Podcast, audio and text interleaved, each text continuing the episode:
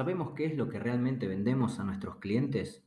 ¿Tenemos en claro el por qué eligen nuestra marca o bien por qué las personas prefieren el producto o servicio de la competencia? ¿Nos eligen por lo tangible o nos parece tal vez que valoran el servicio y todos sus complementos que rodean a lo que nosotros llamamos producto final? Muy buenas noches, ¿cómo están en este todavía jueves 24 de septiembre de 2020? Se ha hecho un poquito tarde para postear este nuevo episodio, pero no pasa nada. Bienvenidos, bienvenidas al podcast Gestión Profesional, un podcast que apunta a impulsar a la acción tanto a líderes de organizaciones, emprendedores y toda persona que decida actuar más allá de las teorías e ideas, porque sin ejecución no hay realidad, al menos en el mundo de los negocios. Soy Gerardo Paya y desde Bahía Blanca les traigo un segundo episodio para hablarles de un tema que hace años ya ha tomado gran protagonismo en la gestión de organizaciones, así como también en el foco de muchos emprendedores. Ya mismo comenzamos. Como habrán visto, el título de este episodio es La experiencia del cliente como producto final.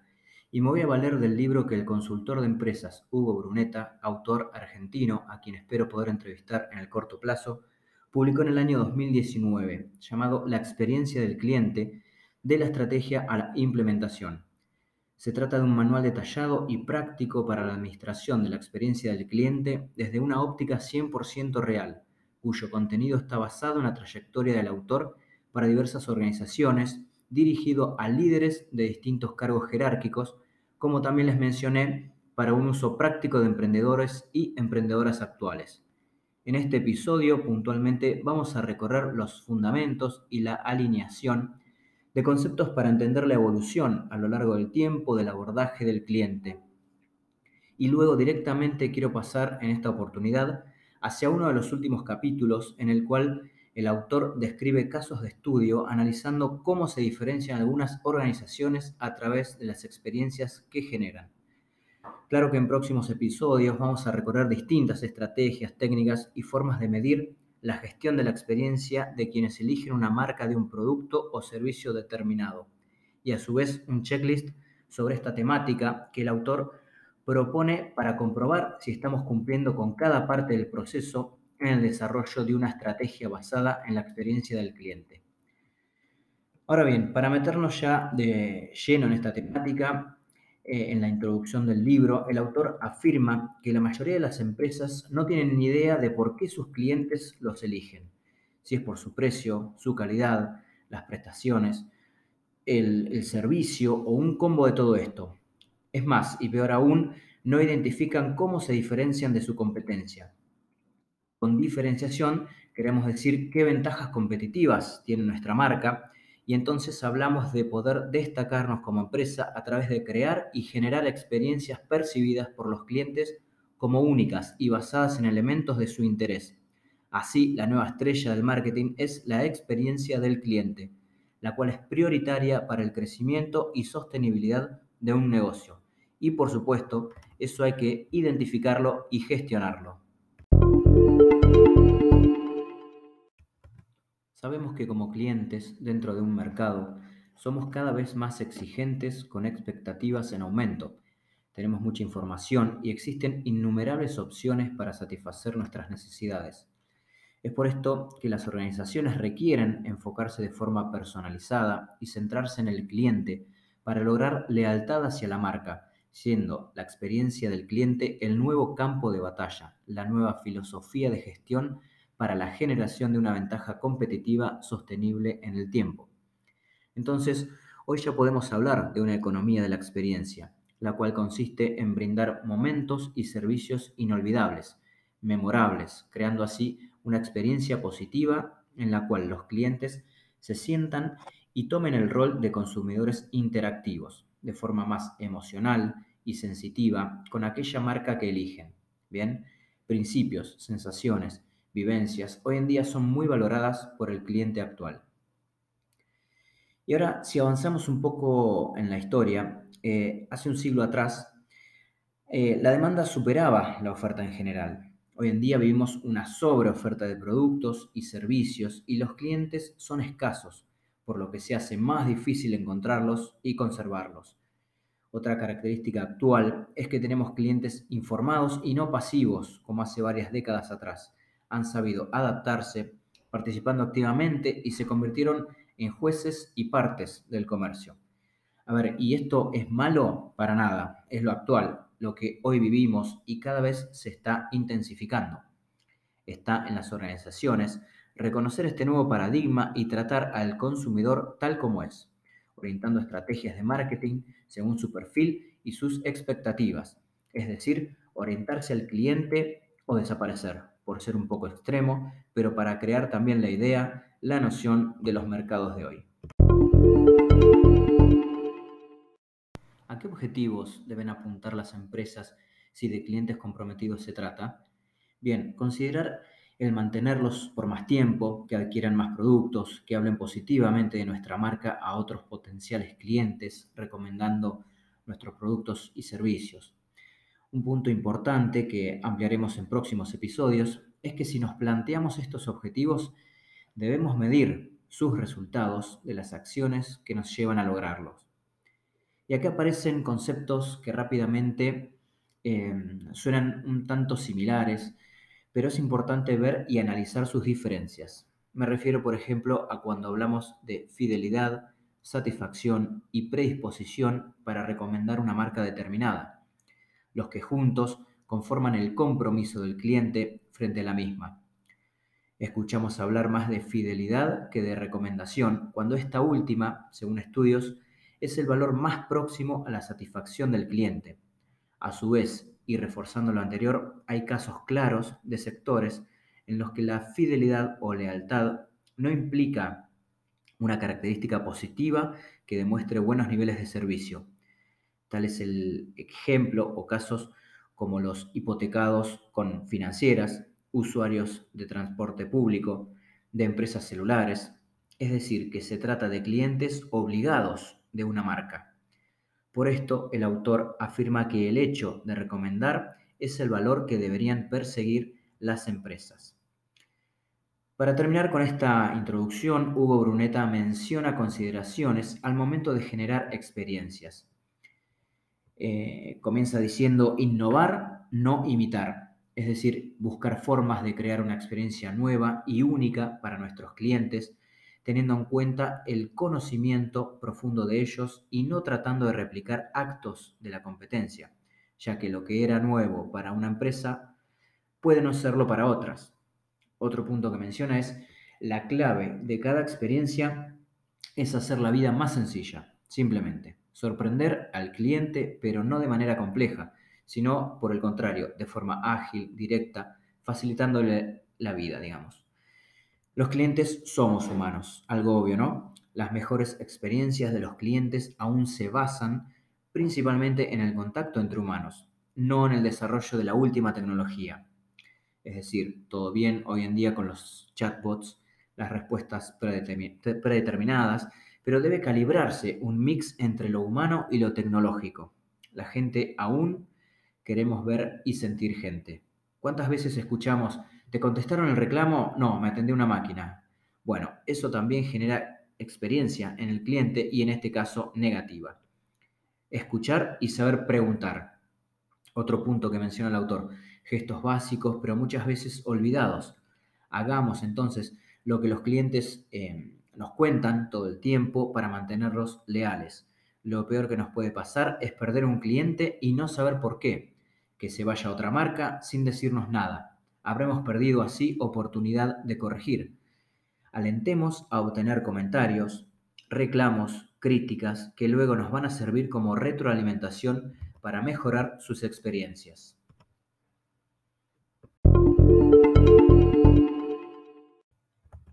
Qué objetivos deben apuntar las empresas si de clientes comprometidos se trata? Bien, por ejemplo, considerar el mantenerlos por más tiempo, que adquieran más productos, que hablen positivamente de la marca a otros potenciales clientes recomendando estos productos y servicios. Un punto importante que ampliaremos en próximos episodios es que si nos planteamos estos objetivos debemos medir sus resultados de las acciones que nos llevan a lograrlos. Y aquí aparecen conceptos que rápidamente Parecen un tanto similares, pero es importante ver y analizar sus diferencias. Me refiero, por ejemplo, a cuando hablamos de fidelidad, satisfacción y predisposición para recomendar una marca determinada, los que juntos conforman el compromiso del cliente frente a la misma. Escuchamos hablar más de fidelidad que de recomendación, cuando esta última, según varios estudios, es el valor más próximo a la satisfacción del cliente. A su vez, y reforzando lo anterior, hay casos claros de sectores en los que la fidelidad o lealtad no implican una característica positiva que demuestre buenos niveles de servicio. Tal es el caso, por ejemplo, de hipotecados con financieras, usuarios de transporte público, de empresas celulares, es decir, que se trata de clientes obligados de una marca. Por esto, el autor afirma que el hecho de recomendar es el valor que deberían perseguir las empresas. Para terminar con esta introducción, Hugo Brunetta menciona consideraciones al momento de generar experiencias. Por ejemplo, innovar y no imitar, es decir, buscar formas de crear una experiencia nueva y única para nuestros clientes, teniendo en cuenta el conocimiento profundo de ellos y no tratando de replicar actos de la competencia, ya que lo que era nuevo para una empresa puede no serlo para otras. Otro punto es la clave de cada experiencia es hacer la vida más sencilla, más simple. Sorprender al cliente, pero no de forma compleja, sino por el contrario, de forma ágil, directa, facilitándonos la vida. Los clientes somos humanos, algo obvio, ¿no? Las eh, mejores experiencias de los clientes aún se basan principalmente en el contacto entre humanos, no en el desarrollo de la última tecnología. A ver, todo bien con los chatbots, las respuestas predeterminadas, pero debe existir o, debe calibrarse un mix entre lo humano y lo tecnológico. La gente aún quiere o queremos ver y sentir gente.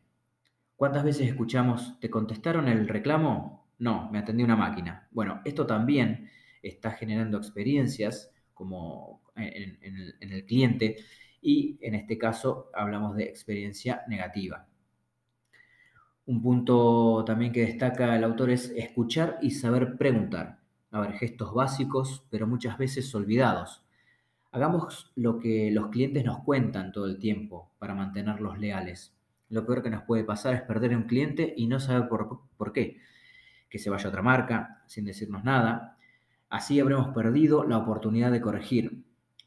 Alentemos a obtener comentarios, reclamos, críticas que luego nos van a servir como retroalimentación para mejorar estas experiencias.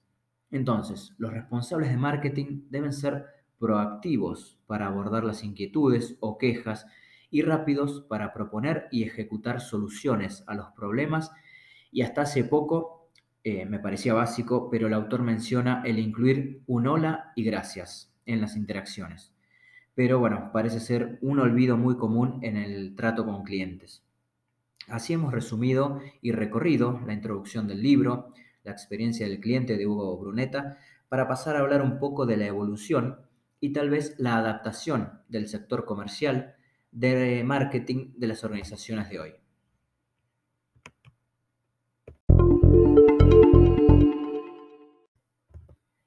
El primer capítulo nos sirve para entender hacia dónde deberían apuntar las empresas respecto a la gestión de clientes donde se identifica claramente la parte más tangible del proceso de compra, haciendo referencia a cuando cubrimos una necesidad de forma positiva con un producto o servicio, es decir, quedamos satisfechos, pero también se indica en el capítulo que hoy en día esto ya no es suficiente para un cliente. Este necesita llegar a lo que se refiere vivir experiencias positivas, lo intangible, lo percibido, lo invisible.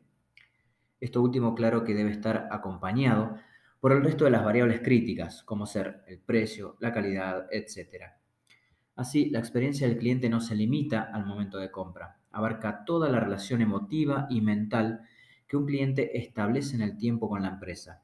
Y aquí ya podemos introducir dos herramientas, una complemento y sucesora de la anterior.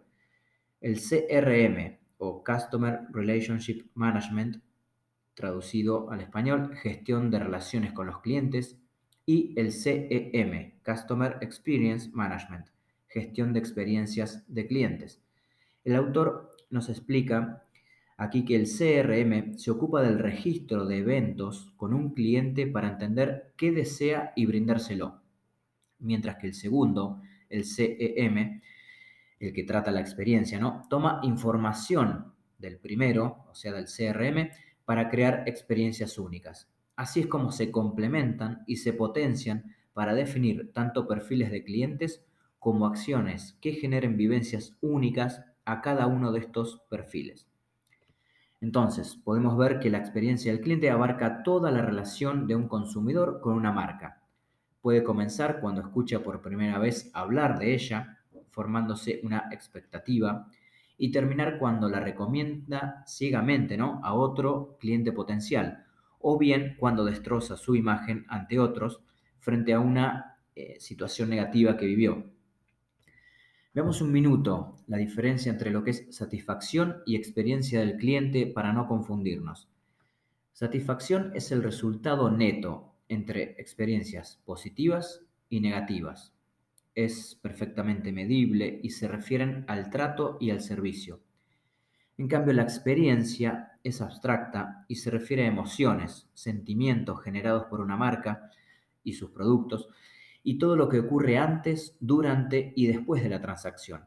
Entonces, gestionar la experiencia es posible y fundamental en un contexto en el que hoy todos los productos y servicios se parecen mucho o directamente son idénticos un cliente exigente que fácilmente se pasa la competencia con gran facilidad, donde el precio es un factor hoy en día poco influyente.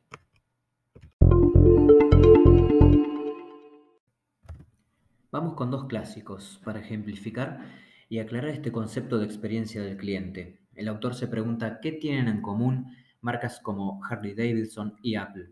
Si lo pensamos, podemos identificar que proponen algo claramente distinto y diferenciador. Ambas entregan una experiencia que se extiende desde mucho antes hasta mucho después del momento de la compra. Y en el extremo opuesto, también tenemos muchas empresas que deciden que la experiencia de sus clientes queden reducidas a solo un contacto telefónico, donde interactúan con una máquina y lo van paseando por todo un sistema burocrático que causa frustración y hasta maltrato. Así es importante detectar como marca cuáles son sus componentes de la experiencia del cliente. A ver, Harley Davidson sabe que sus clientes no buscan la velocidad, sino un sentido de pertenencia, de tribu, que compartan la pasión y la libertad que le brindan sus motos. Apple es puro diseño y sus clientes no miran el precio. En este sentido, es clave hablar del concepto de touch points o puntos de contactos, siendo estos cualquier elemento tangible o intangible que entre en contacto con clientes y prospectos en diversas formas, ya sea como empaques, presentaciones, diseño, oficinas, olores, tiempos de entrega, el trato en la atención y comunicación, entre otros ejemplos. Estos elementos sirven de base a las personas para elaborar juicios en su aproximación hacia las marcas y a lo que éstas representan. Entonces, como herramienta para gestionar estos puntos de contacto o momentos de verdad, es el mapa de viaje del cliente. Es decir, trazar un mapa con estos puntos de contactos, agregándoles valor al identificarlos, ya que son importantes para el cliente. Esto nos vuelve al pasaje que hoy hablamos sobre el CRM hacia el CEM, donde se busca gestionar los puntos de contactos para transformarlos en momentos de sorpresa y alta satisfacción. Y es para destacar que la gestión de la experiencia del cliente involucra a toda la empresa y no solo al departamento de marketing, así con mayor o menor responsabilidad, todos son parte. Interviene lo cultural, el hacer partícipes a cada sector para sumar a la propuesta de valor. Pensemos si no en la experiencia Starbucks, ¿no? Este gigante del café donde se dieron cuenta que instalando máquinas automáticas y empaquetando el producto puso más distancia entre empleados y clientes. Entonces ya no se sentía ese aroma a café en sus locales. Así que tuvieron que volver a los orígenes, a la tradición y la pasión que sus clientes tenían por la marca. Y claro, empezaron por tratar y por trabajar sobre la experiencia del empleado, es decir, el cliente interno, demostrando nuevamente que esta filosofía no pertenece solo al área comercial, sino que es transversal a toda la empresa.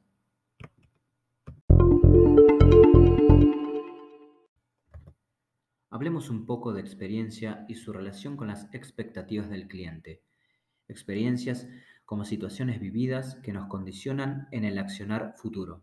Por eso, comenta el autor, que la experiencia no es exactamente lo que nos pasó, sino lo que recordamos de ella, es decir, un cúmulo de aprendizajes que modifican el comportamiento una y otra vez. Y él recuerda lo que le sucedió cuando la cadena McDonald's llegó a Argentina, con su declaratoria de calidad, servicio y limpieza, revolucionando la industria gastronómica, hasta que luego de cierto tiempo se fue acostumbrando, por ejemplo, a los baños limpios, y ya no fue sorpresa. Esto ya pasó a ser básico, era lo esperable y estándar. Entonces, cuando las marcas no aprenden a innovar en la manera de interactuar con los consumidores, solo logran activar el proceso de costumbre y se tornan imperceptibles a los sentidos del cliente sobreestimulado de hoy. Y es ahí donde entramos en el mundo de las expectativas del cliente. ¿Qué esperan de nuestra marca y en qué medida? Así es fundamental conocer bien a los clientes y saber qué es lo que buscan, a qué le dan valor, qué les molesta. Un cliente llega con una expectativa, vive una experiencia y la compara a ver si se cubrió ¿no? la primera con lo que les ofrecimos, formándose un bucle. Estas expectativas se forman entonces por sus experiencias pasadas, sus necesidades, deseos y motivaciones, donde hay gran influencia de la comunicación externa y el boca a boca. Por último, y antes de pasar a los casos ejemplos que les prometí, ¿qué relación existe entre la experiencia vivida y el valor percibido? Bueno, me adelanto a, a decir que la primera es causa del segundo. Y siguiendo con el ejemplo Starbucks, esta cadena tomó un producto milenario, común y corriente, y lo transformó en un éxito empresarial extraordinario. Howard Schultz, ex CEO de la empresa, decía, no estamos en el negocio del café, estamos en el negocio del servicio a las personas y casualmente lo hacemos vendiendo café. ¿Se ve la diferencia? Sorprender y deleitar forjan la experiencia del cliente y éste se forma una percepción alta del valor recibido.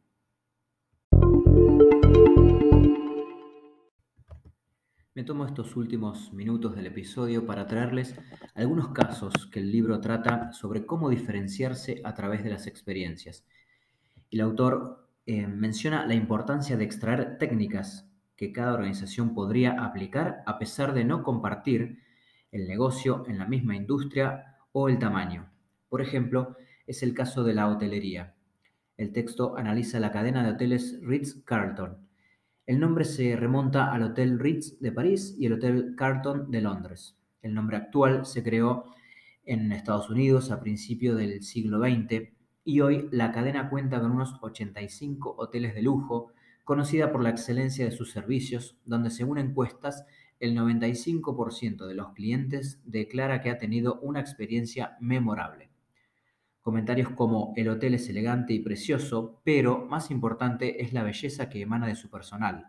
No pueden hacer más para complacerte. Son estos comentarios que aparecen en las redes, posteados por diferentes personas de diversas culturas y partes del mundo.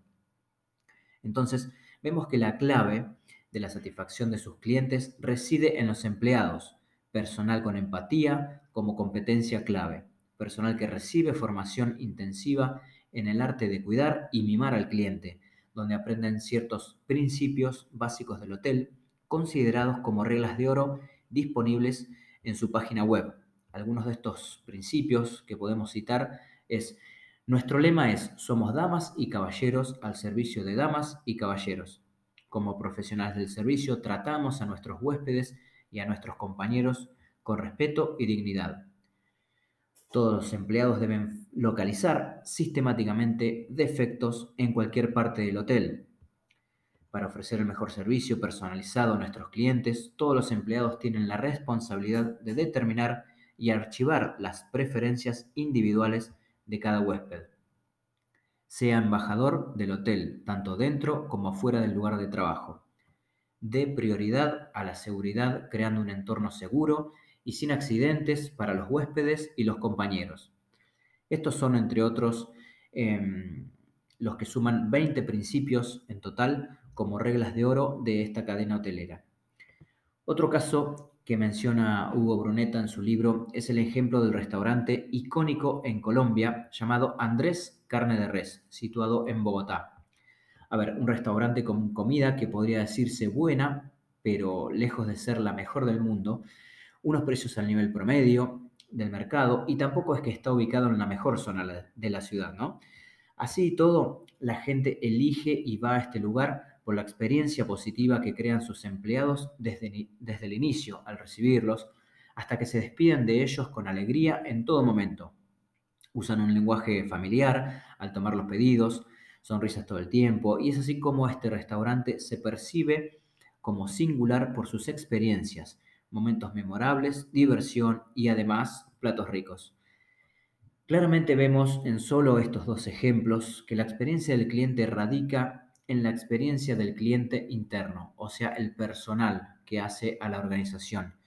Y es el compromiso de sus líderes velar por una cultura centrada en las personas, tanto internas primeramente, para luego sumar valor al cliente final.